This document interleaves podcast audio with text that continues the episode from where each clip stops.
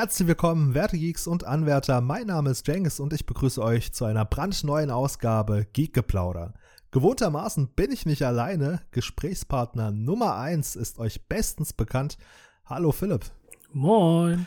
Und wir haben heute jemand Neues im Talk, einer, der sich sowohl im Bereich Film als auch Games heimisch fühlt und für diese Leidenschaften auch davor nicht zurückschreckt, sich zwischen die Irren bei Geekgeplauder zu begeben. Ein herzliches Hallo an Tibor. Hallo an alle, freut mich, dass ich heute hier dabei sein darf. Ja, freut uns ebenso, Tibor. Und wir haben ja bereits den einen oder anderen Talk miteinander gehabt. Ja. Aber unseren Zuhörern bist du neu, weshalb ich vorschlagen würde, erzähl doch mal ein bisschen was von dir. Gut.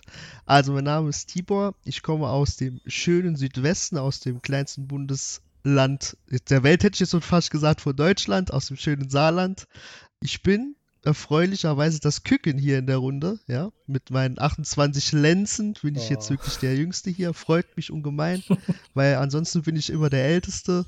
So in meinem Freundeskreis oder früher auch im Sport war ich relativ alt und deshalb äh, macht es mich jetzt umso glücklicher, dass ich hier äh, ein bisschen der Junghafte sein darf. Mm, danke, dass ich weiterhin der Älteste sein darf. Genau. Ähm, also meine Gaming-Karriere, die begann schon im zarten Alter von so drei, vier Jahren mit den ersten Systemen, die damals auf dem Markt waren. Äh, wer findig in Mathe ist, der weiß, dass ich dann so um die, das Jahr 93 geboren wurde. Eher gesagt im Juni. Und dann bin ich aufgewachsen mit Konsolen wie Super Nintendo, später auch PlayStation, habe dann dort meine Erfahrungen schnell können machen. Soweit zu meinem Werdegang. Ich muss aber sagen, angesichts deines Alters ist es gar nicht selbstverständlich, dass deine Gaming-Karriere so früh angefangen hat, beziehungsweise dass es so weit zurückreicht, ne? Ja, das stimmt. Also die meisten haben dann angefangen in meinem Alter dann sogar erst mit der PlayStation 2, also genau. um die Millenniumswende.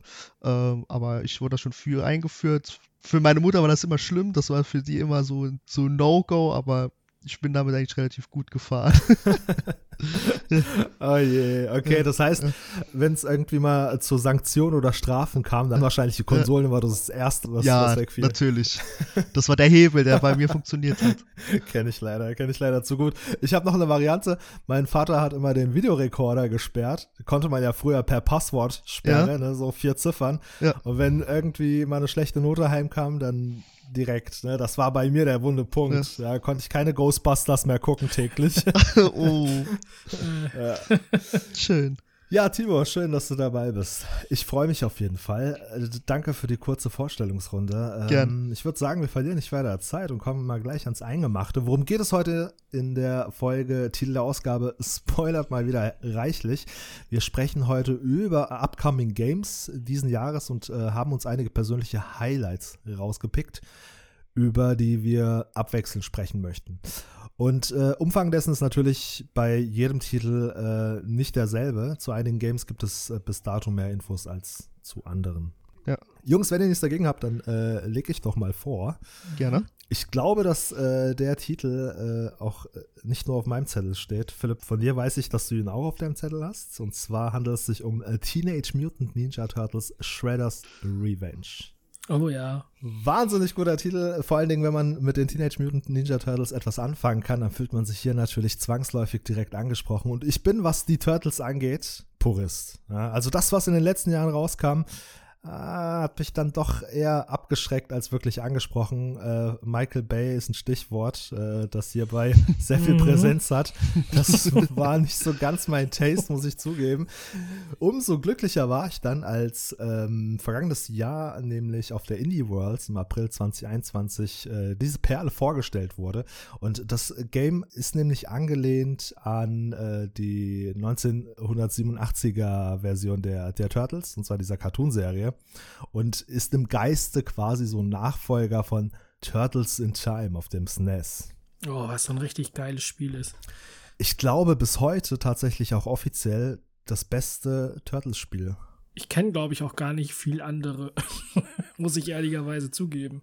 Das ist aber auch schon wieder sehr bezeichnend, ne? weil danach kamen noch etliche Games raus. Danach kamen noch viele für Handhelden raus. Es gab für die zweite, dritte, vierte Konsolengeneration mindestens drei bis vier Ableger, die aber alle nicht wirklich nennenswert waren. Ich glaube, das hing aber auch so ein bisschen damit zusammen, dass diese neueren Spiele auf den neueren Iterationen basierten der Turtles.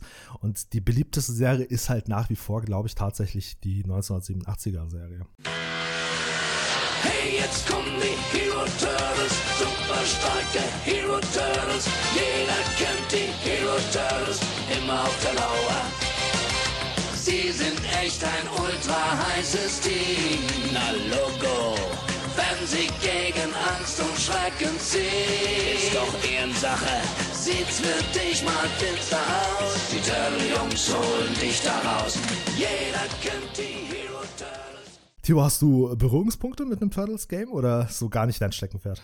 Das ist ein Franchise, das so ein bisschen an mir vorbeigegangen ist. Ich fand die Filme, die neuen, fand ich tatsächlich ganz, es war in Ordnung. Es war Popcorn-Kino, sie waren in Ordnung, aber das ist ja, das Spiel, das rauskommt, ist ja ein 2D Beat'em Up, Richtig, wo man von links nach rechts läuft. Ähm, genau, genau. in den verschiedenen Turtles. Ich weiß halt gar nicht, ob das schon damals so war, dass jeder Turtle so seine Rolle hatte, dass Donatello der, äh, der Geek, der Technik-Freak ist, dass Mikey der Witzige ist. War das damals schon so oder ist das eher so ein, ein Stück der neuen Zeit, dass es die unterschiedlichen Rollen da gab? Also in der animierten Serie war es auf jeden Fall so, dass sie unterschiedliche Rollen haben. Das war schon damals so. Okay. Ja, kann ich dir nur recht geben, das war damals schon so. Also etabliert haben sie es in der Serie, der 1987er Serie, ich glaube im Ursprungscomic. Ja, dieser Comic, der noch so düster, gritty und brutal war. So hat das nämlich mit den Turtles angefangen. Da haben die sich auch nicht mit unterschiedlichen Bandanas und unterschiedlichen Waffen, soweit ich mich erinnere, unterschieden. Das war nochmal was gänzlich anderes, aber seit Okay. 1987, seit dieser Cartoonserie, wurde das eigentlich etabliert, dass sie diese Charakterzüge haben. Und später, vor allen Dingen in den Filmen, wurde das mehr ausgearbeitet. So erinnere ich mich. Also ich kann, ich kann nachvollziehen, Tibor, dass du äh, keine Abneigung gegenüber Michael Bay-Filmen hast. Ich glaube, äh, so geht's einem nur, wenn man damit groß geworden ist. Dann hat man halt Ja. immer noch so im Gedächtnis für mich, ne, wie gesagt, etabliert äh, die Filme aus den 80ern und 90ern und die, und die Cartoonserie. Und die stehen Ja, halt schon klar. sehr im Widerspruch zu dem, was, was Michael Bay da später gemacht hat. Was mir am meisten missfallen ist, um nochmal, um da so ein abschließendes Wort zu finden zu Michael Mhm. Bay-Filmen, ist schlichtweg, dass sie 3D animiert waren, so gänzlich, ne? So, wenn, wenn du mit diesen hochsympathischen, super äh, charmanten Kostümen der 90er-Iteration aufgewachsen bist, dann missfällt dir das, wenn irgendwas gänzlich CGI ist. Ne? Ja, ist so- klar. Es gibt aber auch genügend Beispiele, wo zum Beispiel so eine neue Umsetzung dem Ganzen echt gut getan hat, ja. Fällt mir jetzt spontan nichts ein, aber ich werde es bei passender Stelle dann hier einwerfen. Sehr Ja, gerne. ich bin halt sehr gespannt, was das spielerisch, also was uns spielerisch da erwartet, weil ich bin erstmal gespannt, welchen Umfang das Spiel haben wird, ob es ein, ob es ein Remake ist, ob es eine komplett neue Richtung eingeht und ob sich dieses 2D-Gemasche nicht irgendwann auch abnutzt, weil da sehe ich eine, nicht Gefahr, aber so ein Twist, so dass ich sage, wie, wie binde ich so den Average Gamer an dieses Spielgefühl, weil es ist ja schon sehr, nicht alt, aber schon sehr aus der Mode gekommen. Also es ist jetzt nicht mehr das, Ja, es ist ja das nicht mehr das, stimmt. was heutzutage die Gaming-Industrie forciert. Ja.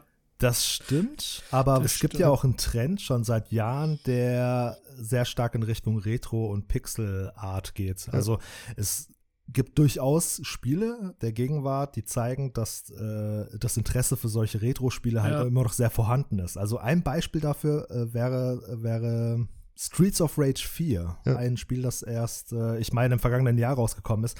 Und das ist ein Spiel, das preisgekrönt ist. Ist halt auch so ein klassisches Beat'em-up-Gekloppe von links nach rechts. Und ähm, tatsächlich, äh, der Publisher Dotemu ist äh, verantwortlich für dieses preisgekrönte Streets of Rage 4. Ja, und äh, demnach äh, hast du hier auch Talente, die schon an diesem preisgekrönten ähm, Retro-Beat'em-up-Game mitgewirkt haben, die jetzt auch äh, sich äh, verantwortlich zeichnen für dieses neue Teenage Mutant Ninja Turtles Spiel. Ja, insofern, worauf ich hinaus will, ist, dass, dass hier durchaus Leute am Werke sind, die sich mit dieser Art von Spielen auskennen. Und äh, ich persönlich habe wirklich sehr, sehr viel Bock darauf. Also wie gesagt, im Geiste ein Nachfolger von äh, Turtles in Time. Ich glaube, Verantwortliche des ursprünglichen Spiels auf dem SNES sind hier zwar äh, nicht mehr am äh, äh, Werkeln, aber es sieht doch sehr stark danach aus. Und ich glaube, die Langzeitmotivation liegt vor allen Dingen darin, dass du wieder Couch-Coop hast. Ja. Also das hat damals schon sehr viel Spaß gemacht, ja, zu zweit Turtles in Time zu spielen. Und ich kann mir vorstellen, dass das heute auch noch mindestens so gut ankommt.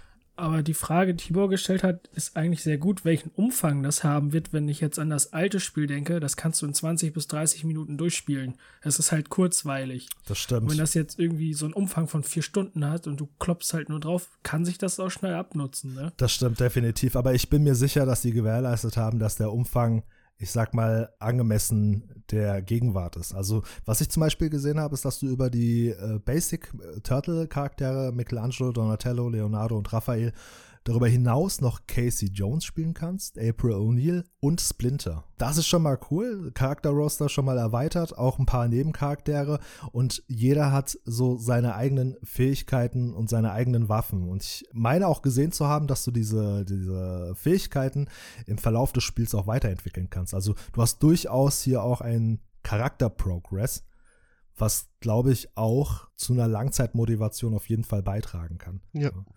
Und ich denke, vom Umfang, ich bin mir fast sicher, es wird nicht der ursprüngliche sein aus den 90ern. Ich bin Nein. mir ganz sicher, dass das wird hier auch ausgearbeitet sein, der, der Gegenwart entsprechend.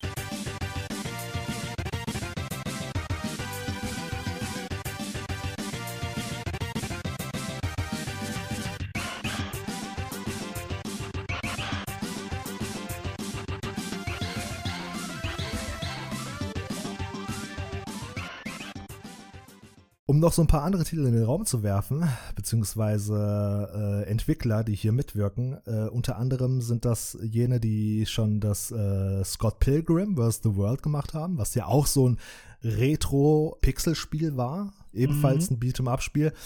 Und das hat mir persönlich damals nicht zugesagt, muss ich sagen. Ich erinnere mich aber nur noch dunkel dran. Ebenfalls Entwickler des Teenage Mutant Ninja Spiels, Teenage Mutant Ninja Turtles Spiels aus dem Jahre 2007 für den Game Boy Advance. Und das war wiederum das Spiel zu dem Animationsfilm der damaligen Zeit. Ja. Das war quasi der nächste Film zu dem letzten Realfilm. Also zwar nicht offiziell Nachfolger, aber das war dieser eine 3D-animierte Film, der 2007 auch wieder im Geiste als Nachfolger galt der ursprünglichen Filme. Und zu dem Film gab es halt eben auch diverse Ableger für die Konsolen und für den Handhelden Game Boy Advance und deren Entwickler haben halt auch hier wieder ihre Hände im Spiel. Okay. Das Spiel soll erscheinen für sämtliche Konsolen der letzten Generation, PS4, Xbox One, Steam, Nintendo Switch, aber ich bin mir ganz sicher, auch wenn nicht gelistet, die aktuelle Konsolengeneration. Es gibt kein konkretes Release-Date. Fest steht bloß, dass es dieses Jahr rauskommen soll, wenn es nicht zu Verschiebungen kommt, aber ähm, davon gehen wir jetzt mal nicht aus. Ich habe auf jeden Fall äh, mega, mega Bock auf das Game und ähm, bin gespannt drauf. Ich auch. Und noch ein kleiner Hinweis, Jengis. Casey Jones ist bis heute noch nicht bestätigt als spielbarer Charakter. Ist der nicht? Nein, noch nicht. Kann sein, dass er noch kommt, aber bis jetzt noch nicht. Ich meine, ihn irgendwo gelesen zu haben als bestätigten Charakter. Aber gut, dann bleibt es ja bis zum Schluss spannend, wie es um den Charakter Rose steht. Ist doch auch was. Wer will fortfahren mit seinem ersten Ableger auf der Liste? Ich würde unseren Jüngsten mal vorschicken. Kann ich gerne machen. Und zwar ein Game, das dieses Jahr auch sehr, sehr antizipiert wird, ist das neue God of War, das den Beititel Ragnarök trägt, ist von den Santa Monica Studios, also von Sony, die auch die ursprüngliche Reihe gemacht haben, also God of War 1 bis 3 plus Ascension und Ghost of Sparta, ist der Nachfolger, der direkte Nachfolger zu dem Reboot von 2008 und ist die Fortsetzung der Reise Kratos, also der Hauptspielfigur in die nördlichen Gefilde, weil God of War muss man immer differenzieren. Die ersten drei bis vier Teile, also die alten Teile haben sich vorwiegend im Raum Griechenland, griechische Mythologie abgespielt und das neue ist jetzt in der nordischen Mythologie. Passt auch der Name Ragnarök, ist das Ereignis, das ähm, den Weltuntergang quasi äh, bezeichnet im nordischen Sinne Mhm. bin ich sehr gespannt. Ähm, muss ich aber leider sagen, dass ich eher gespannt bin auf das, auf das Setting. Also das Setting ist ja bekannt, auf die Weiterführung des Settings und auf die Story, weil ich das Gameplay vom alten nicht ganz so abgeholt hat, wie ich es mir gewünscht hatte. Oh, da bin ich ganz bei dir. Ich wiederum nicht, denn ich feiere den Ableger sehr schwer. Ich weiß, dass er die Fangemeinde gespalten hat. Die einen Ja. konnten, die einen mochten es, die anderen mochten es nicht. So, es gibt da eigentlich kaum eine Mitte. Aber so wie ich Ja. bei euch verstanden habe, oh, ganz speziell Philipp, also du warst nicht gänzlich ab, Nein, nein. abgeneigt. Also das Setting alleine ist mega interessant. Ich interessiere mich ja sowieso so ein bisschen für die nordische Mythologie. Das Gameplay war nicht schlecht, aber es ist halt, wenn man die alten Spiele äh, gespielt hat, ist es kein Vergleich. Das ist ja was komplett Neues. Ist ja. Ja. auch in Ordnung, dass sie was Neues machen, aber es ging mir nicht so locker von der Hand. Es ist halt, die alten Teile sind so sehr fast-paced, man kann, äh, man hat auch eine vertikale Kampfführung, also man kann springen, es gibt zig Kombinationen, man wird dafür belohnt, Ja. wenn man aggressiv spielt, also High Risk, High Reward.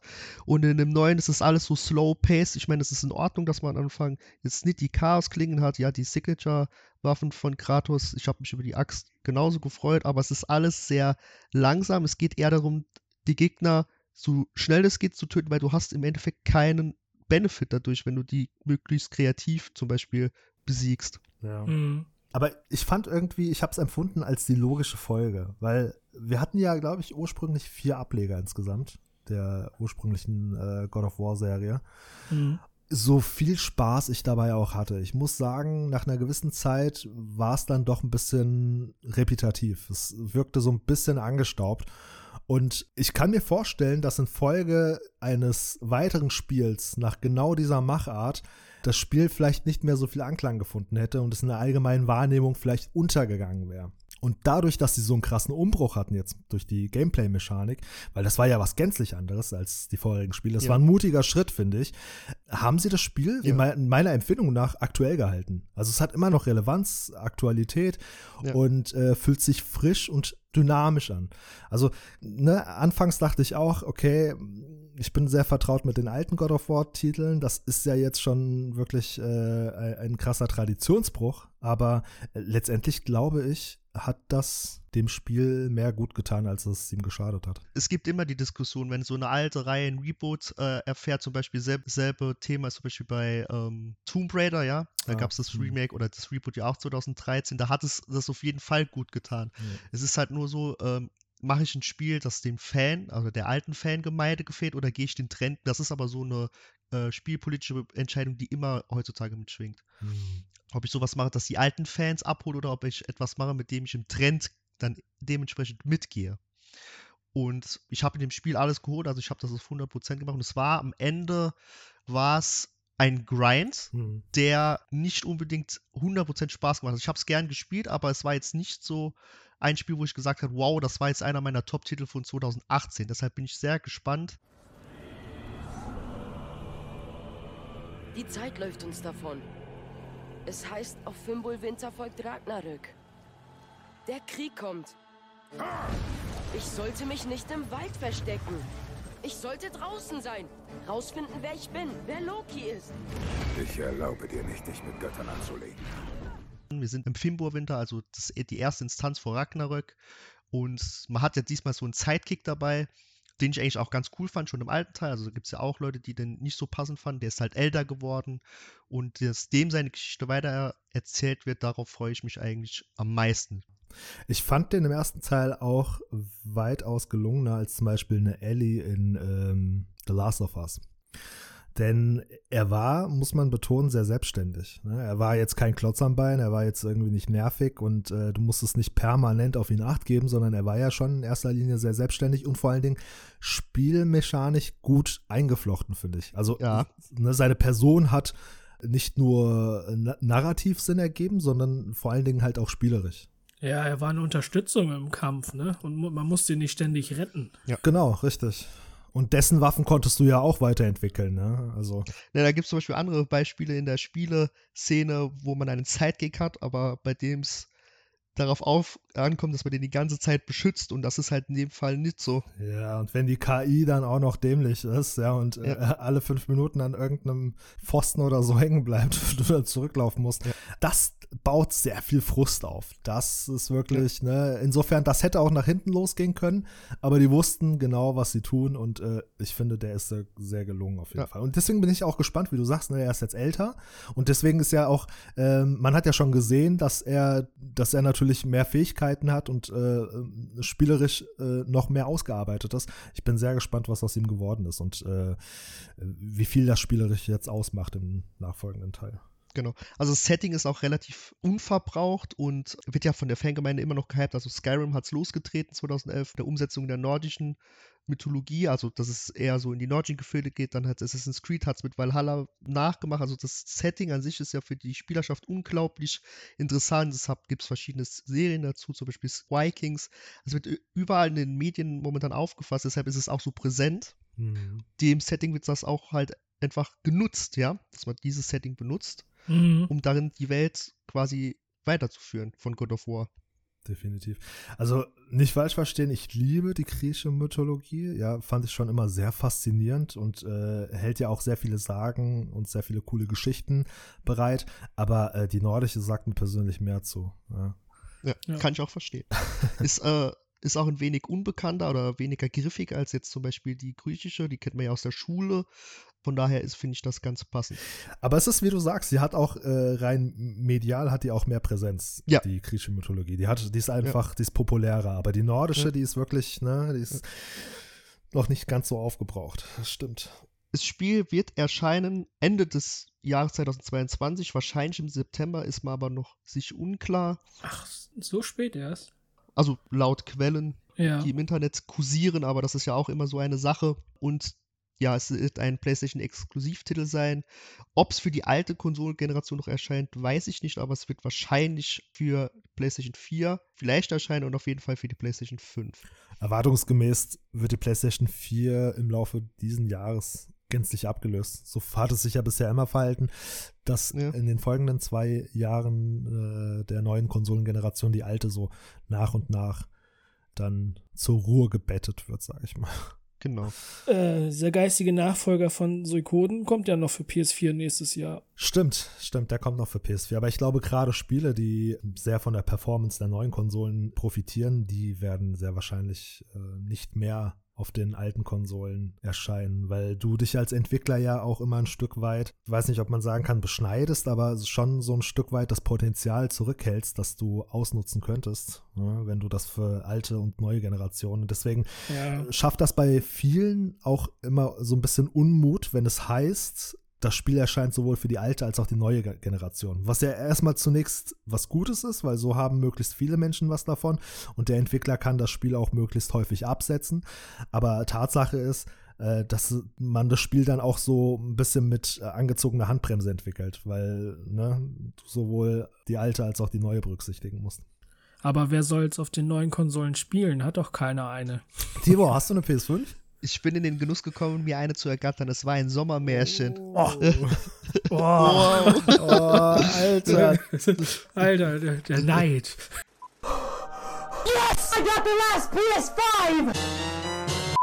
Ja, aber echt doppelt gesegnet. Nicht nur der jüngste und frischeste von uns, auch noch im Besitz einer PS5 bereits. Aber Obacht, ihr könnt euch beruhigen, es lohnt, also ich bin froh, dass ich es habe, PlayStation in Ehren, aber es lohnt sich noch nicht so gravierend, dass ich so habe. Also es gab ja. jetzt ein paar Titel, die schön waren, aber es ist jetzt nicht, dass ich sage, wow, das hat mich jetzt auf jeden Fall weitergebracht als andere, die sie nicht haben, ja. Ja, das stimmt. Also es, fehl, es fehlen noch Titel, die das sagen, dass sich das letztendlich wirklich gelohnt hat.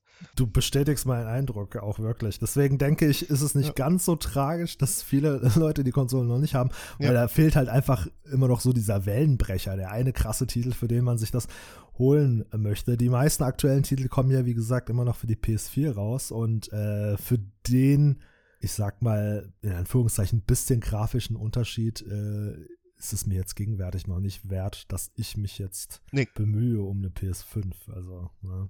nee. seien wir gespannt, wie es äh, denn mit God of War 2 aussieht. Es könnte eines der ersten Titel sein, wobei ich auch da mir nicht sicher bin, ob das ein Titel wäre, für den ich eine PS5 haben möchte. So, da bin ich halt immer noch so abwarten. Mal gucken, was da noch kommt an Informationen. Philipp, möchtest du fortfahren mit deinem. Oh, Verzeihung, Tibor, warst du fertig mit deinem? Ja, ich war, ich war fertig, ja. Okay, cool. Alles klar. Dann, ich wollte dich vorgreifen. Philipp, äh, wenn du Bock hast, folter uns nicht weiter und äh, nenn uns deinen ersten Titel. Ja, wir haben alle Titel schon genannt. Ach so. ich bin durch. Oh Mann. Ja, okay, gut. Ihr könnt euch ja jetzt abwechseln. Ja, jetzt wechseln wir uns nur noch ab. Und der Philipp sitzt in erster Reihe, legt die Füße hoch und äh, schaut hier begnüglich zu. Ne? Gut, dann äh, setz ich fort mit äh, meinem nächsten Titel, da der gute Philipp ja bereits seine zwei abgehandelt hat, die er auf der Liste hatte. Da es Titel sind, die wir ebenfalls auf unseren Listen hatten. Das wusstest du im Voraus. Du hast mit Absicht Games gewählt, die wir bereits auf unseren Listen hatten, damit du hier nichts ausarbeiten musst. Ich hätte nicht gedacht, dass äh, Tibor mit God of War anfängt, sondern mit einem anderen, weil ich habe drauf spekuliert, Ah, dass Tibor, ich jetzt nehme. bist du schuld, ne? Das ist typisch Philipp. Mehr Kulpa. Okay. Egal. Äh, mein nächster Titel auf meiner Liste äh, hört auf den äh, Namen Marvel Midnight Suns. Ist ein Spiel, das veröffentlicht wird von 2K Games und äh, Entwickler ist Firaxis Games. Und wem das jetzt noch nicht sagt, das sind die Experten für Strategie und Taktik wie Hm. Civilization und XCOM. Hm. Und gerade zweiteres ist ja sehr populär in äh, dem Genre äh, Taktik, Rundentaktik. Und äh, daran lehnt dieses Spiel auch an. Also es ist auch ein äh, rundentaktisches Spiel. Sah auch zunächst aus wie ein XCOM-Klon im Marvel-Universum. Jedoch gibt es gravierende Unterschiede.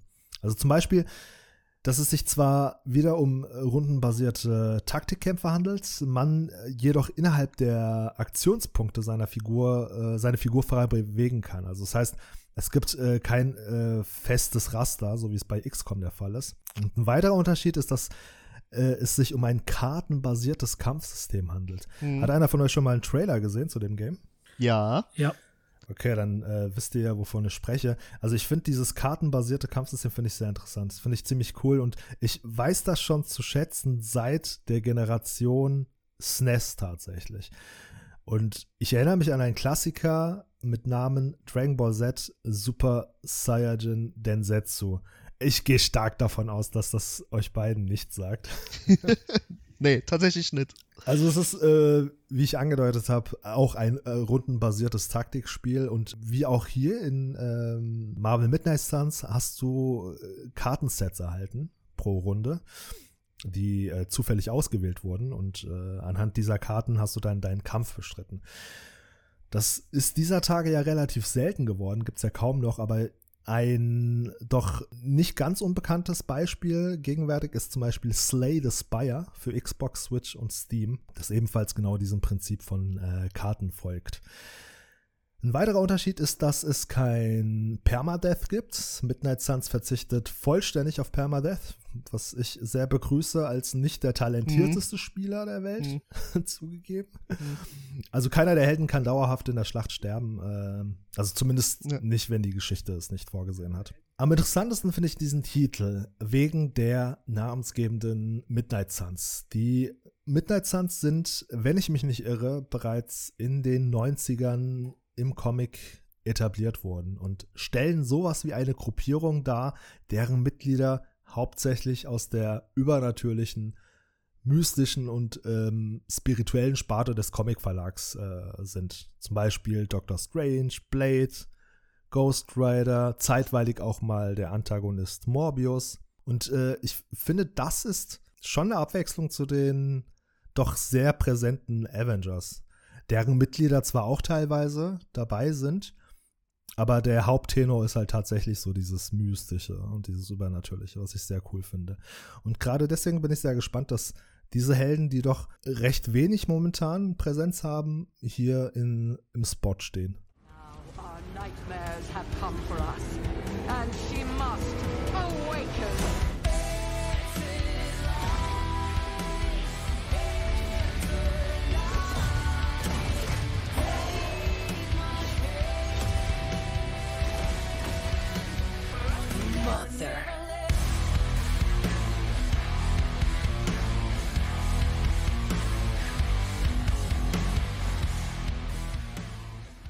Erscheinen wird das Game voraussichtlich für äh, die sowohl aktuelle als auch letzte Konsolengeneration, sprich alles durch die Bug weg von PlayStation 4 über Xbox äh, bis hin zu Steam und Switch. Ich bin mal gespannt, ob dieses Spiel den Karren aus dem Dreck ziehen wird für die Superhelden-Spiele. Weil Marvel, das war ja schon, äh, muss, kann man sagen, wie es war, ein Desaster, ja. Ja. Es blieb lang oder weit hinter den äh, Erwartungen zurück. Und ich bin mal sehr gespannt. Ich mag das Genre des rundenbasierten ja, Taktikspiels. Ist auf der Konsole immer ein bisschen fummelig, ja, weil äh, sowas geht mit Maus und Tastatur eigentlich besser, aber Hm. seit ich XCOM 2 das erstmal gespielt habe, fand ich das auch sehr gut. Äh, ich bin froh, dass es nicht den Perma-Death-Modus gibt. Auch bei XCOM wurdest du ja auch auf dem, auf dem mittlersten Schwierigkeitsgrad wurdest du ja weggenusst von jedem. Und du konntest auch das Spiel einfach komplett verlieren, ne? Wenn du, äh, Ja. wenn die Aliens dann so weit fortgeschritten waren, dann war dein Spielstand war futsch. Also er war nicht futsch, sondern das Spiel hat gesagt, du hast verloren, das war's. Dann kannst du von neuem anfangen. Okay. Genau. Krass. Ja, es folgte so dem Prinzip eines Roguelike-Spiels und das sind Genau. Games, die ich Ah. eigentlich auch schon sehr gerne meide, weil ich ja, wie gesagt, ne, nicht. Ey, das ist so schlimm, ne? Da haben die ein, zwei erfolgreiche Roguelikes oder hier Bloodborne geht durch und da müssen alle das nachmachen. Aber auch fast alle. Das ist furchtbar. Deine Kritik gerade, Tibor, die galt dem ähm, Avengers-Spiel von Crystal Dynamics, ne? Genau das. Ja. Ja, genau. Dieses Service-Game, ja. Oh, da war ich auch so böse enttäuscht, wirklich. Es war so vielversprechend, vor allen Dingen, weil ich Ja. zuvor gespielt habe von Insomniac Spider-Man auf der PS4 und das war ja so ein richtig gutes Story-driven Spiel. Das Game hat mir echt die Schuhe ausgezogen. Ich habe da war ich in so einer Flaute, lange nichts gespielt, irgendwie hat mir auch so ein bisschen die Lust gefehlt und dann das Game in die Hand gekriegt und ich war so übermotiviert. Ich habe, glaube ich, also 100% habe ich nicht gemacht, weil da gibt es ja wirklich sehr, sehr viel einzusammeln. Ja. Aber wodurch dieses Spiel für mich persönlich hervorstach, ist die Inszenierung. So eine gute Geschichte, so gut inszeniert und so gut erzählt. Und äh, das Gameplay. Also in meinen Augen unbestritten das beste Spider-Man-Spiel, das wir jemals hatten. Es, die Spielmechanik war noch nie so gut ausgearbeitet wie in diesem Ableger. Das war so ein gutes Spiel. Ja. Und danach war meine Erwartung natürlich entsprechend hoch. Und als ich das erste Mal Marvel's Avengers gehört habe, dachte ich so, oh geil, Mhm. dasselbe in grün. Ja. So. äh? Ja, nix. Lecken. Das war halt natürlich was gänzlich anderes leider. Und oh mein Gott, ey, wie kann man denn sowas so in den Sand setzen? Wisst ihr, das Schlimmste ist, das Spiel hatte ja Potenzial. Ja, auf jeden Fall. Das, das das ist ja das Schlimmste. Es sah gut aus, die Charaktere waren cool, die hatten so viele gute Ansätze, aber durch das Leveldesign, dadurch, dass sie so ein, so ein Surfspiel daraus gemacht haben, ah, danke für nichts, Leute. Danke für nichts. Was aber wohl den Karren tatsächlich bereits aus dem Dreck gezogen hat, ist das Guardians of Galaxy Game. Ja, das stimmt. Das habe ich komplett vergessen. Stimmt. Das ist auch relativ neu. Ist Ja. erst Ende letzten Jahres erschienen, Ja. aber gehört wohl zu den Highlights des letzten Jahres. Ich habe es bisher nur angespielt und ich kann bestätigen, also spielerisch ist es auf jeden Fall schon mal sehr cool. Und da sind sie ja wieder in eine komplett entgegengesetzte Richtung gegangen. So, da, das Spiel wirkt und spielt sich, als hätten sie jede Kritik an dem äh, Marvel Avengers Spiel berücksichtigt. Also, ne, insofern, ich glaube, das hat schon auf jeden Fall so ein bisschen Kompensation geleistet für das andere Game. Also, ich will jetzt nicht naiv und blauäugig sein, aber ich glaube, nochmal sowas wie Marvel's Avengers werden sie sich nicht leisten. Und das, das Irre, das muss man sich ja mal äh, durch den Kopf gehen lassen. Das Irre ist ja, die haben ja geplant, das Spiel irgendwie über eine Dauer von zehn Jahren zu supporten. Ne, und mit neuem Content zu beliefern. Hm. Die müssen ja sehr an ihr Konzept geglaubt haben damals. Ne? Aber ich, ich glaube, mittlerweile sind sie von dem Gedanken wieder Ja. Um auf das ursprüngliche Spiel zurückzukommen, ich bin sehr gespannt, wie das mit dem Kartensystem umgesetzt wird. Ich kenne das, also ich habe das noch nie selbst so in einem Spiel äh, mitgemacht. Ich kenne das nur aus einem anderen, und zwar ist das aus einem Mario-Spiel. Ich weiß nicht, ob es ein Paper Mario-Spiel war. Da wird ja auch, ich weiß nicht, welcher Teil es ist, da wird ja auch mit so Karten gekämpft. Ich weiß halt nicht, wie das umgesetzt wird, ob man dann so ein Deck hat, ob man dann die Karten äh, dann zieht. Also dass man quasi in seinem Turn die Karten zieht und die dann ausspielen darf. Bin ich schon sehr gespannt, wie das umgesetzt wird. Du sprichst von Mario Rabbits Kingdom Battle. Nein, ich glaube nicht. Ich glaube nicht, da hat man keine Karten gehabt. Ach so, oh, sorry. Nee, nee, das, also Mario Rabbits Kingdom Battle ist der XCOM-Verschnitt. Genau. Das war mein persönlicher Überraschungshit, muss ich sagen. Habe ich irgendwie vor zwei Jahren im Sale mal Ja. mir zugelegt. Und das mit den Karten, Augenblick. Aber es ist ja auch von der Machart so ähnlich wie, genau wie du gesagt hast, äh, wie Kingdom Battle. Das hat mir super gut gefallen. War auch Ja. für Nintendo-Spiele war es eigentlich auch relativ anspruchsvoll, je nachdem, was man äh, wollte er spielen. Bin ich ein Fan von, kann man auf jeden Fall sich gerne antun. Auf jeden Fall. Philipp, wie sieht's bei dir aus? Bock drauf? Ja, also ich bin mal vorsichtig. Ich bin noch nicht ganz. Ich warte mal die ersten Berichte ab, aber so im Moment noch nicht so drauf gehypt. Der Vollständigkeit halber, weil ich es einfach nicht lassen konnte. Ich habe in der Zwischenzeit mal ganz kurz gegoogelt und es müsste der Wii U Paper Mario Ableger gewesen sein, Color Splash, äh, wo man mit Karten äh, gespielt hat. Ja. Genau. ja, ist auf jeden Fall ein sehr interessanter Ansatz. Ich bin gespannt. Tibor, ich gebe den Ball zurück zu dir. Gerne. Äh, ein weiteres Spiel. Ich bin ja in der Generation 93, habe ich jetzt schon ein paar Mal erwähnt. Ja, Angeber. Ja, was bei uns damals sehr, sehr gut gekommen ist, mit so sieben, äh, sechs Jahren neben Pokémon, äh, war natürlich Harry Potter, ne? Also so eine komplett äh, magische Welt mit eigenen Kreaturen, mit eigenen Ansätzen, mit einer Schule. Ähm, ich weiß noch, wir hatten damals alle auf unsere Briefe gewartet, die dann nicht kamen und da waren wir alle traurig. und von diesem Franchise kommt jetzt einfach ein eigenes Spiel raus. Und zwar nicht im, es spielt im Harry Potter Universum, ist aber nicht direkt Harry Potter oder einer seiner Freunde. Es geht um Hogwarts Legacy. Ein Spiel, das im Jahr 2022 released werden wird, man weiß noch nicht wann. Ist von Portkey Games, also ein Studio von Warner Bros. Studios und von den Avalanche Studios gemacht. Kurze Info, was sie gemacht haben. Die Portkey Games haben alle bisherigen Harry Potter Spiele gemacht. Und es soll im Prinzip ein Open World Action RPG sein, aber ohne einen Multiplayer-Ansatz. Und das finde ich einerseits gut und einerseits finde ich es auch ein bisschen schade. Und da wollte ich euch mal fragen, was ihr davon haltet. Also ich muss zugeben, ich habe zu Hogwarts Legacy noch nicht ganz so viel gesehen, aber das, was ich gesehen habe, gefällt mir extrem gut. Ich bin nicht der größte Harry Potter-Fan, aber als Ja. allgemeiner Fan des Fantasy-Genre, wie auch äh, der Herr der Ringe, nehme ich eigentlich so ziemlich alles mit, was, was so aus dieser Sparte kommt. Ich hatte einen großen Spaß an den Harry Potter-Fans. Ich bin aber niemand, der jetzt gesagt hat, oh, ein Harry Potter Open World Game wäre jetzt das, was mir noch fehlt persönlich im Leben. Aber Jengis, mach den Satz nochmal. du hattest große Freude an Harry Potter-Fans. Moment, das habe ich jetzt nicht gesagt, oder? Doch, hast du. Oh, scheiße.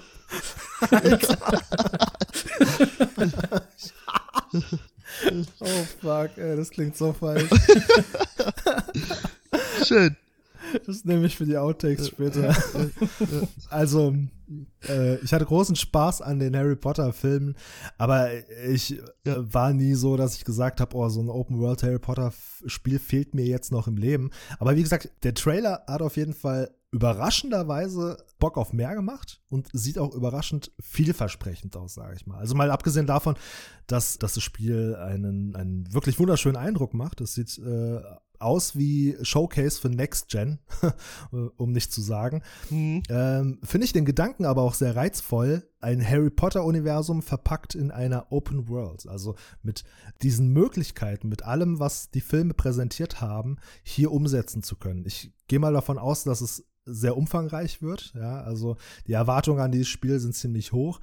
Es ist ein bisschen in, den Hintergrund gerückt, vergangenes Jahr, aufgrund äh, ein paar kontroverse Aussagen von J.K. Rowling, Mhm. die wohl persönlich auch nicht ganz so sehr hinter diesem Spiel steht, wie man hier und da gelesen hat, weswegen es in dem Zusammenhang leider auch so ein paar Negativschlagzeilen gab. Aber nichtsdestotrotz bin ich guter Dinge und es ist tatsächlich auch ein Spiel, was ich auf meiner Liste hatte, äh, unter den Spielen, die ich, sagen wir mal, nicht meist erwartet, aber zumindest die ich ins Auge gefasst habe für dieses Jahr. Und auch wenn deine Reise in Hogwarts beginnt, mit Tränken, fantastischen Tierwesen und Zaubersprüchen, erwartet dich jenseits dieser Mauern eine noch viel größere Welt. Eine Welt voller Gefahren jenseits deiner Vorstellungskraft. Uraltes Wissen aus einer längst vergessenen Zeit wartet auf dich. So, Philipp, hattest du auch viel Spaß mit den Fans, oder? Ja, ich muss ja jetzt leider so ein bisschen der Spielverderber, beziehung oder ist es vielleicht das falsche Wort sein, aber ich kann mit Harry Potter nicht wirklich viel anfangen. Ich fand die Filme okay, aber das war's dann auch schon. Aber hast du Material zu dem Spiel gesehen? Hast du irgendwie so einen Trailer oder was in der Richtung? Nee, nee, nee. Okay. Noch gar nichts. Na siehste, dann äh, guck dir mal was an, vielleicht wird dich das umstimmen. Also es ist doch schön, wenn die Leute, die Harry Potter mögen und so, dann echt mal ein gutes Spiel bekommen. Also auch Open World macht auch Sinn, finde ich. Gerade so da in dieser Schule, da kann man bestimmt jede Menge. Ich weiß ja nicht, was es alles gibt. Also ich habe das erste Buch damals, als ich jung war, gelesen und das war es dann auch. Aber ich denke, da kann man schon ein ordentliches Open-World-Spiel mitmachen. Das, was es bisher zu sehen gab, deutet auch nur an. Also, Tibor, ich weiß nicht, vielleicht hast du da ja mehr Informationen zu dem Game. Ja, also es wird klassisch wie in einem RPG, machst du zuerst deinen Charakter fünf Stunden lang, damit du nach zwei Stunden sagen kannst, dass er dir nämlich gefällt. Ganz wichtig, der Charaktereditor. Ganz wichtig. Genau. Dann äh, finde ich ganz toll, du kannst dein Haus aussuchen. Ich weiß nicht, ob du dann sagst, du willst direkt nach Gryffindor oder nach, äh, nach Hufflepuff zum Beispiel, wer auch da immer hin will. Oder äh, ob das dann per äh, Charakterbogen so äh, gemacht wird. Ich wollte gerade sagen, ich hätte eigentlich so einen äh, so einen Charakterbogen erwartet, so einen Fragebogen, wie in so einem Magazin, die bunte Genau. oder so. Ja. Genau. Was ist deine Lieblingsfarbe? Was isst du am liebsten? Und dann anhand dessen wird dann beurteilt, in welches Haus du kommst. Das wäre schon ganz cool. Ähm, genau, man geht dann in den Unterricht, da lernt man die Skills, aber man wird nicht nur in dem Kontext der Schule bleiben, sondern man wird dann auch gegen das Böse kämpfen, gegen die dunkle Magie. Also es erinnert mich so ein bisschen, ich weiß nicht, ob ihr das noch kennt, kennt ihr noch Bully von Rockstar Games? Oh, ja, ja, ja. Genau. Hatte ja auch so ein ähnliches Setting. Naja, äh, Ja. ist, ist zwar auch eine Schule, wäre doch nicht magisch. Also in, ich glaube, in Hogwarts wird es so eher darum gehen, ähm, eine Freundschaft zu knüpfen, mit den äh, Leuten zu interagieren. Bei Bully war das ja anders, ja, Ja. vorsichtig ausgedrückt, ja. Ja. Ich hoffe nur wirklich persönlich, dass es nicht so wird wie die letzten Spieleableger, äh, Ableger, Ableger, ähm, das letzte, der letzte Teil, äh, Heiligtümer des Todes, das ist, wurde auch in einem Spiel umgewandelt, das war ein Deckungsshooter ja, im Endeffekt, ja, und Ja, das fand ich halt absolut unpassend. War dann hinter Deckung, ja, ich erinnere mich. und hat dann um die Ecke geschossen und hab, hat dann mit dem, äh, mit dem Zauberstab um die Ecke geschossen. Das fand ich einfach affig. Tut mir leid, es war einfach affig und schlecht umgesetzt. Und ich hoffe, dass es, oder ich bin der Meinung, dass es diesmal hoffentlich besser machen. Ich weiß nicht, welcher Ableger dieser Deckungsshooter war, aber äh, ich glaube, es gab kein verhassteres Harry Potter-Spiel als das. Das Ja, ja. wurde ja komplett in der Luft zerrissen. Ich weiß auch nicht, was Ja. sich dabei gedacht haben, so ein Herumgangstern la GTA, aber mit einem Zauberstab und äh, es ist ähm, crazy. Ein Experiment gewesen. Nach hinten losgegangen. Gut, Genau, ist dann halt eben so. genau. Ich glaube, da gibt es auch noch kein konkretes Erscheinungsdatum. Also auf jeden Fall irgendwann im Laufe des Jahres wahrscheinlich. Mich beschleicht auch der Verdacht, dass es wieder eine, ähm, jetzt, jetzt habe ich das Wort vergessen. Verschiebung? Verschiebung, ja, Ver dass es äh, nochmal eine Verschiebung geben wird. Wahrscheinlich. Genau, Ja. wahrscheinlich. Ja, den, den Verdacht habe ich auch bei dem Spiel. Wie gesagt, die Infos dazu sind ja relativ überschaubar und Ja. ähm, die Umstände waren jetzt auch nicht die besten bisher. Deswegen, ja, ich habe da auch den Verdacht. Aber gut. Was ich noch abschließend sagen wollte, ist, äh, Philipp, du hast gesagt, Harry Potter-Fans kommen da äh, vielleicht auf ihre Kosten, was Schönes. Aber das ist der springende Punkt. Ähm, ich glaube, dass das Spiel nicht nur was für Harry Potter-Fans ist. Ich persönlich bin ja auch nicht der größte Harry Potter-Fan, aber mich hat es trotzdem schon, muss ich sagen, gecatcht auf jeden Fall. Deswegen möchte ich dich nochmal dran erinnern, wenn du später Zeit und Lust hast. Schau dir einen Trailer an. Ich habe tatsächlich nur noch einen Titel auf meiner Liste. Und zwar handelt es sich um äh, Bayonetta 3, das im Laufe dieses Jahres exklusiv für die Switch erscheinen soll. Bayonetta, einem von euch ein Begriff? Ja. Kann dann nur mit dieses Video von Game One assoziieren, mit dem Absurditätsknopf. Ah, wo sie auch ihre weiblichen Vorzüge in den Vordergrund gerückt haben. War das der Beitrag? Äh, nee, wo alles so absurd äh, wird, weil das Spiel ja auch irgendwie so komische äh, Sachen durcheinander wirft auch. Also so völlig abstruse Sachen. Ich kann es jetzt nicht ganz genau wiedergeben. Ich sag mal, das ist eines der häufigsten Vorwürfe, die man im Zusammenhang mit Bayonetta zu hören kriegt, dass es schnell unübersichtlich werden kann. Timo, hast du jemals einen Ableger gespielt von Bayonetta? Das ist die Reihe, in der man gleichermaßen mit Fernkampf und Nahkampfwaffe kämpft. Ist es das? Also für mich ist Bayonetta nichts anderes als das weibliche Pendant zu Devil May Cry. Ah, okay. Also, also ein Hack and Slay. Ja. Okay. Durch und durch ein Hack and Slay, ja. Und deswegen habe ich auch diesen Vorwurf ehrlich gesagt nie so recht verstanden.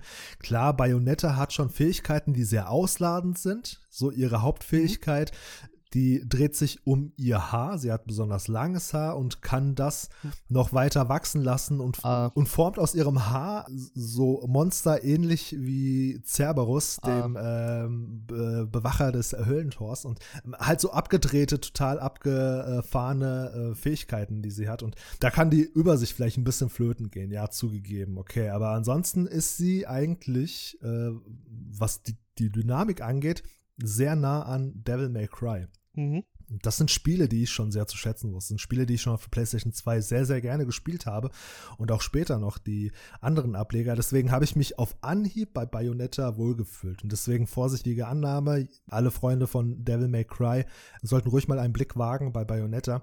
Das ist dem, wie gesagt, gar nicht unähnlich. Der erste und zweite Teil, die kamen ursprünglich auch mal exklusiv für die Nintendo-Konsolen raus, wurden dann aber später geportet für auch, ich meine, unter anderem PlayStation. Hm, Xbox könnte auch sein, bin ich mir da jetzt nicht ganz so sicher. Hingegen der dritte Teil, meist erwartet von den Fans, äh, kommt jetzt wieder nur exklusiv für die Switch raus, was natürlich zu sehr viel Unmut bei den Fans gesorgt hat. Und äh, eine lustige Aussage seitens, ich meine, es wäre der Chefentwickler gewesen, kauft euch doch eine Switch sagte Hideki Kamiya. Ich glaube, er ist tatsächlich der, der, der Chefentwickler des Titels. Äh, Das war ja seine direkte Antwort auf die Kritik, warum das Spiel wieder nur exklusiv erscheint für die, äh, für die, für die Switch. Bad boy.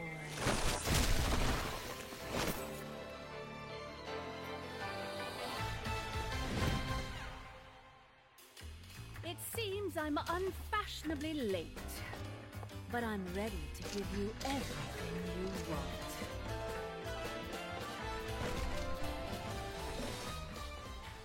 Also ich bin auf jeden Fall sehr gespannt. Ich habe total Bock auf das Game. Äh, entwickelt wird es von äh, Platinum Games. Oh, sehr gut. Ja, ne, also Ja. die, die sind bekannt für die Machart genau solcher Spiele. Was haben die rausgebracht? Die haben das äh, übelst preisgekrönte Nier Automata Martha, zu verantworten. Ne? Die haben ähm, das sehr skurrile Wonderful 101 gemacht. Ähm, die haben Vanquish gemacht. Kennt das einer von euch? Ja. Das war mein Überraschungshit äh, damals auf der Xbox 360. So ein abgedrehter Shooter, Third-Person-Shooter. Äh, also, ich glaube, schneller war man mit einer Knarre noch nie in einem Game unterwegs als in Vanquish. es ist so abgefahren. Ein Signature-Move von, von dem Charakter war, dass du auf deinen Knien über den Boden rutschen konntest, während du mit deinen Knarren geballert hast. Ja, das war so, das war richtig krass. Die haben Mad World gemacht, dieser brutalo Vorzeigetitel für die Wii damals, der komplett in schwarz-weiß gemacht wurde, bis auf die Bluteinlagen. Die stachen natürlich dann umso mehr heraus. Metal Gear Rising haben die auch gemacht. Also ich könnte ewig so weitermachen. Die haben etliche Titel gemacht, aber ihr merkt schon, die haben da ein Muster. Und ähm, für mich ist Platinum Games auf jeden Fall ein äh, Garant für Qualität. Und ähm, da mir auch der erste und zweite Teil von Bayonetta Spaß gemacht hat, bin ich mir ganz sicher, dass es sich beim dritten Teil nicht anders verhalten wird. Was die Spielmechanik angeht, ähm, same as usual. Also wenn man die anderen bereits kennt, äh, wird man sich auch beim dritten äh, schnell wieder reinfinden können. Äh, bis auf einige Ergänzungen, äh, glaube ich, erwartet einen hier bereits bekanntes Setting. Das war tatsächlich mein letzter Ableger. Zum Schluss sei noch erwähnt, äh, auch hier noch kein konkretes Erscheinungsdatum irgendwann im Laufe des Jahres. Aber ich sag's mal so, im ersten Halbjahr kommen eigentlich schon genug spielenswerte Spiele raus. Ich bin froh um jeden Titel, der so ein bisschen nach hinten rückt und ein bisschen später rauskommt. Du musst sie ja nicht zum Start kaufen. Doch. Zwingt dich ja keiner. es kommt da raus. Ich muss es haben. Aber das ist wieder so ein interessantes Phänomen. Ich finde, bei Spielen verhält es sich wie bei Filmen. Je länger du darauf wartest, desto mehr läufst du Gefahr, zum einen gespoilert zu werden und zum anderen, desto mehr Details zu dem Spiel oder dem Film schnappst du auf. Und ich muss ganz ehrlich sagen, ich weiß nicht, wie es sich bei euch verhält, aber je länger ich warte und je mehr ich über ein Spiel oder einen Film erfahre, desto mehr schmälert das ehrlich gesagt meine Neugierde und meine Lust darauf letztendlich. Bei Spielen ist mir das äh, kurioserweise noch nie passiert. Also ich wurde bei einem Spiel, glaube ich, noch nie gespoilert oder so. Kann ich mich jetzt nicht dran erinnern. Bei Filmen ja, da reicht ja schon auf YouTube zu gehen und die schlagen ein Videos vor, wo das Ende schon im Titel steht. Dann kriege ich Krätze. Das stimmt. Aber bei Spielen, ich bin da komplett konträr. Also ich bin so jemand, der, wenn es einen neuen Film gibt, der sich die Handlung vorher durchliest und sich dann im Kino darauf freut, wenn es kommt. okay. so bin ich das. Also ich bin auch meistens so jemand, wenn, wenn ich einen Film gucke oder schaue, äh, dann lese ich mir manchmal parallel die Handlung dazu durch und dann weiß ich, was kommt. Dann denke ich mir so, wow, wow. Und jetzt kommt das gleich, da freue ich mich. Ist schon ein bisschen komisch. So ist es bei mir bei Spielen auch. Also, ich weiß nicht, wann ich mir das letzte Mal ein Spiel bei, für einen Vollpreis bei Release gekauft habe. Da muss es schon richtig, richtig äh, ja. gut sein, dass ich das mache. Zum Beispiel so ein GTA 6 oder so ein Elder Scrolls 6. Aber ich bin auch so jemand, der sich dann, ich lese mir dann auch super viel Bugberichte durch. Zum Beispiel, stell euch mal vor, ich hätte das gemacht, als Cyberpunk rausgekommen wäre. Oh ja. Ja, Oh, das ja. das wäre ein Ärgernis gewesen. Ich wäre untröstlich gewesen. Ja. Ja, ja, definitiv, das stimmt. Aber heutzutage ist man ja gewohnt, dass die Bugs weitestgehend mit einem Day-One-Patch oder so äh, nachgebessert werden. Das ist ja le leider kein guter Trend, aber Ja. Nee. das ist ja ist auch wieder ein Thema für sich. Wir haben da das eine oder andere Wort bereits darüber verloren, können das gerne nochmal in einer äh, separaten Folge thematisieren. Aber äh, heutzutage wird ja mit Vorsatz halbfertiges auf den Markt gebracht. Mhm. Eben mit diesem Komfort, mit dieser Komfortoption, das noch im Nachhinein äh, nachbessern zu können. Das ist, ne, es ist Fluch und Segen zugleich. Einerseits äh, verlassen sich die Entwickler dann drauf und bringen dann halbfertige Produkte raus. Auf der anderen Seite ist man dann aber doch ganz froh angesichts mancher unfertigen Dinge, dass man da nochmal nachbessern kann. Naja. Ja. Letztes Spiel, was ich mir zum Release geholt habe, war Red Dead Redemption 2. Und da bereue ich es aber auch nicht. Das ist verständlich. Ja, definitiv. Wobei sie da auch große Wagnis eingegangen sind. Also es hätte auch nach hinten losgehen können, obwohl, naja, ich meine, der erste Teil war ja bereits äh, gefeiert und preisgekrönt. Mhm. Hast du das Spiel, hast du es durch? Also die Hauptstory habe ich durch, aber ich spiele es hin und wieder mal, um einfach Poker zu spielen oder zu jagen. Momentan gehe ich ab und zu mal so ein paar legendäre Tiere fangen und so. Also ich spiele es immer noch, nicht regelmäßig, aber ab und zu mal. Ich kenne das Spiel hauptsächlich durch die Running Gags, wie umfangreich und äh, abartig riesig dieses Spiel einfach ist. Mhm. Dass man auch teilweise irgendwie Strecken zurücklässt, die in Echtzeit bis zu einer Stunde oder so. Also ich meine, da wird es Schnellreisepunkte geben, aber von Mhm. einem Punkt zum anderen reiten, wenn man es drauf anlegt, dann könnte man auf dem Pferd auch mal eine Stunde irgendwie am Stück verbringen. Kann das sein? Ja, eine halbe Stunde auf jeden Fall. das ist ja. Es gibt da so Herausforderungen. Du musst von Punkt A zu B innerhalb von 17 Minuten zum Beispiel schaffen. Oh mein Gott. Okay. Aber es ist krass, da gibt es so viele zufallsgenerierte äh, Situationen mit NPCs, das ist richtig gut. Das erinnert mich an die Serie Westworld. Also mal abgesehen von dem Setting, aber auch diese, na, da haben sie ja auch bei einem Erzählstrang äh, dargelegt, wie viel Wert sie auf eben diese zufallsgenerierten äh, Erzählstränge gelegt haben. Mhm. Tibor, wie sieht's um deine Liste aus? Hast du noch was? Ich habe noch ein bis zwei Titel. Einen möchte ich auf jeden Fall noch vorstellen. Das ist ein Spiel, das von vielen Spiellernen dieses Jahr antizipiert wird. Das ist Elden Ring. Oh ja. Ist, von wem soll es auch sonst sein, von From Software entwickelt. Äh, ganz kurz, gehören zu Bandai Namco, also einem japanischen Studio bzw. Äh, Entwicklerteam, die unter anderem auch Tekken gemacht haben. Was ist Elden Ring? Wenn es von From Software ist, kann es ja fast nur ein Spieltyp sein. Das ist ein sogenanntes Souls-like. Das ist ein Genre, das sich in den letzten Jahren durchgesetzt hat als eigenes Genre. Das sind so Titel wie halt Dark Souls oder Demon Souls, aber auch ähm, äh, Bloodborne, genau.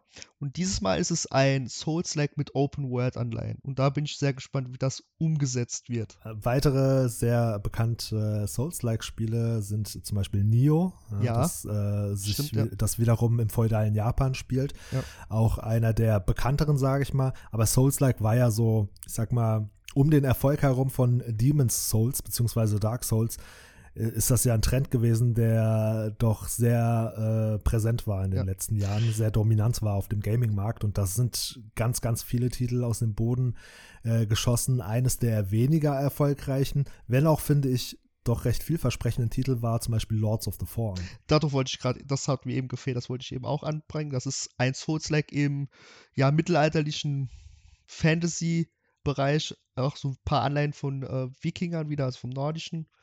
Das Thema Souls-like ist ja, das hat ja so das Core-Gaming nochmal ein bisschen hervorgehoben, ja. Die Souls-Spiele sind ja gnadenlos, unversöhnlich, sind sehr, also für Neulinge schwierig. Aber sie haben jetzt gesagt, für Elden Ring werden da ein paar Komfortoptionen äh, reingebracht, sodass es auch neue Spieler abholen soll, ja. Das hat auch nicht jedem gefallen, ne? Vor allen Dingen die Core-Gamer. Ja, klar, sicher, klar. Es ist so wie oft äh, in einem Souls-Spiel, dass du dir am Anfang eine Klasse wählst. Es ist ja dem Untergenre des, oder dem Übergenre in dem Fall des Action-RPGs zuzuordnen, dass du eine Startklasse wählst. Aber diese Startklasse hat im Endeffekt wenig Einfluss auf das weitere Spiel. Ja, du hast dann ein paar Attribute mehr oder ein paar äh, Fähigkeiten mehr, aber im Endeffekt legt es nur den Start fest und ab dann liegt es daran, wie du den Charakter weiterentwickelst, ja. Also so ähnlich wie bei Skyrim. Bei Skyrim wählst du dir am Anfang auch die Rasse aus und dann, was du draus machst, ist dir überlassen. Das finde ich eigentlich ein ganz toller Ansatz, weil so direkt am Anfang in so eine Klasse reingezwängt zu werden und dann nach fünf Stunden sagen, oh, ich würde halt doch lieber mal einen Krieger spielen und dann nochmal von vorne anzufangen, finde ich immer ein bisschen schwierig. Definitiv. Und ich finde, Freiheit ist auch ein gutes Stichwort, denn ich glaube, der prägnanteste und größte Unterschied zu äh, den, äh, zu den Dark Souls-Spielen ist, dass es sich diesmal um ein Open World Action-Rollenspiel handelt. Genau. Und sprich, du kannst es eigentlich schon fast betrachten als Dark Souls in Open World. ne? Es ist tatsächlich wohl so, dass es sehr, sehr viele Parallelen gibt zu Dark Souls und dass all jene, die es bereits angespielt haben, äh, äh, in der Presse wird davon gesprochen, dass wenn es nicht Elden Ring heißen würde, man auch davon ausgehen könnte, dass es Dark Souls 4 ist. So, Ja. Also es ne, äh, würde jetzt niemanden überraschen, wenn das auf der Packung gestunden, gestunden hätte. Und das kommt nicht von ungefähr, denn wie gesagt, ne, sehr viel Spielmechanik hier beibehalten, äh, das Ganze aber in eine äh, komplett offene Spielewelt gelegt. Und das finde ich tatsächlich ist der äh, spannendste Faktor an Elden Ring. Es ist, also man muss Vorsicht walten lassen. Es wird keine großen Städte geben, wie zum Beispiel eine Einsamkeit in Skyrim. Mhm. Ähm, was es sehr viel geben wird, sind Dungeons und halt, äh, ich glaube, Türme, die man erklimmen kann. Also es ist so ähnlich wie, die ähnliche Prämisse wie Breath of the Wild. Die, es gibt eine Open World, aber das Prägnante oder das, was das Spielen, Spielenswert, das sind die Dungeons, die man dann, passt ja auch zum Setting, ja, dass man dann dort das Spiel weiterlaufen lässt, um sich, um nicht so eine riesen Population da aufzubauen. Aber es werden auch eben so, äh, wie ich gelesen habe, äh, zufällig generierte Ereignisse geben. Ja, äh, klar. Wie du es vorhin genannt hast, äh, Philipp, bei äh, Red Dead Redemption 2, dass wenn du äh, diese äh, schöne, offene Spielewelt bereist, dann plötzlich irgendwelche NPCs äh, mit ihren äh, Geschichten deinen Weg kreuzen oder ebenso auch, ich glaube, das war Bestandteil des Trailers, dass dann plötzlich so ein Greif kommt und per Sturzflug auf dich herabgeht und sich dann infolgedessen auch wieder so, ein, so eine Nebenquest, sage ich mal, ähm, ergibt. Bin ich auf jeden Fall sehr gespannt. Ich freue mich schon, wenn ich die ersten äh, Gameplay-Aufnahmen dann sehe. Ob es dann so ist, wie ich es mir vorstelle, ob es da gänzlich anders ist, bin ich sehr gespannt. Elden Ring is an action RPG set in a dark fantasy world.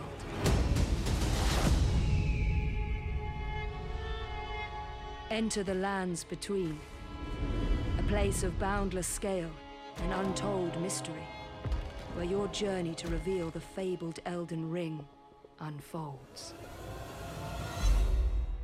Wie steht's denn eigentlich um deine Begabung als Spieler? Wie, wie hast du dich geschlagen äh, bei der Begegnung von Dark Souls-Spielen bisher? Also der, der Spruch, du bist tot, der war schon sehr, sehr oft auf meinem Bildschirm am Anfang zu sehen. äh, es ist halt gnadenlos, es ist halt, das Tutorial wird ja in Form von Sprüchen auf dem Boden äh, nicht obligatorisch dem Spieler herangeführt. Ähm, es gibt Hm. verschiedene Formen des Ausweichens. Es ist schwierig, aber wenn man es dann kann und so ein bisschen drauf hat, dann macht Spaß, aber ich würde mich jetzt, wenn ich mich richtig reinfuchsen würde, dann wird es auf jeden Fall gut klappen. Aber ich bin jetzt nicht jemand, der da konstant, wenn ich es jetzt spielen würde, äh, nur auf die Omme bekommen würde, ja. Okay. Aus dem Hause From Software. Dark Souls, äh, Bloodborne oder ähm, Sekiro? Was ist dein persönlicher Favorit? Da ich Sekiro noch nicht gespielt habe, wäre es auf jeden Fall Dark Souls 1.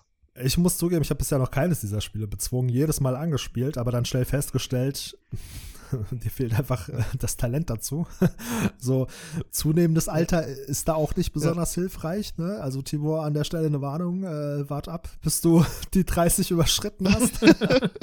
dann steht es um dein Reaktionsvermögen vielleicht auch nicht mehr so gut wie heute, du Jungspund trotzdem ist diese Faszination da. Du kriegst auf die Fresse, ne, aber trotzdem ist die Faszination da, trotzdem spielst du es, obwohl du eigentlich permanent abgestraft wirst. Aber es ist halt ja. das Glücksprinzip, ne? Gerade weil diese Momente so rar gesät sind, kostet man sie natürlich umso mehr aus. Desto süßer sind sie natürlich. Klar, ne? genau. Und, äh, demselben Prinzip wird da wird Elden Ring wahrscheinlich auch folgen. Obwohl ich sehr gespannt bin, wie viel einfacher das Spiel letztendlich durch diese hinzugefügten Komfortfunktionen wird. Deswegen äh, in mir auch die leise Hoffnung, dass es vielleicht tatsächlich mal das erste Spiel aus dem Hause From Software ist, das ich auch beenden könnte. Mal gucken. Timo, wenn du möchtest, äh, nenn uns doch äh, den letzten Titel, den du auf deiner Liste hast. Noch ein kleines, ich bin ja ein ziemlich großer, also Lego-Fan schon von klein auf gewesen und dann wurde das irgendwann gepaart mit Star Wars, dann gab es die ersten TIE Fighter aus Lego oder die ersten Naboo Fighter aus Lego. Und dann wurde das noch gepaart mit Videospielen.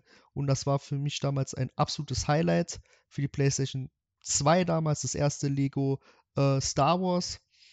Und dieses Jahr soll dann nochmal ein weiterer Ableger erscheinen, Lego Star Wars, die äh, Skywalker Saga mit allen Filmen von 1 bis 9, also die Ursprungstrilogie 4 bis 6, dann die Vorgeschichte 1 bis 3 und dann jetzt die äh, neueste Trilogie von 7 bis 9.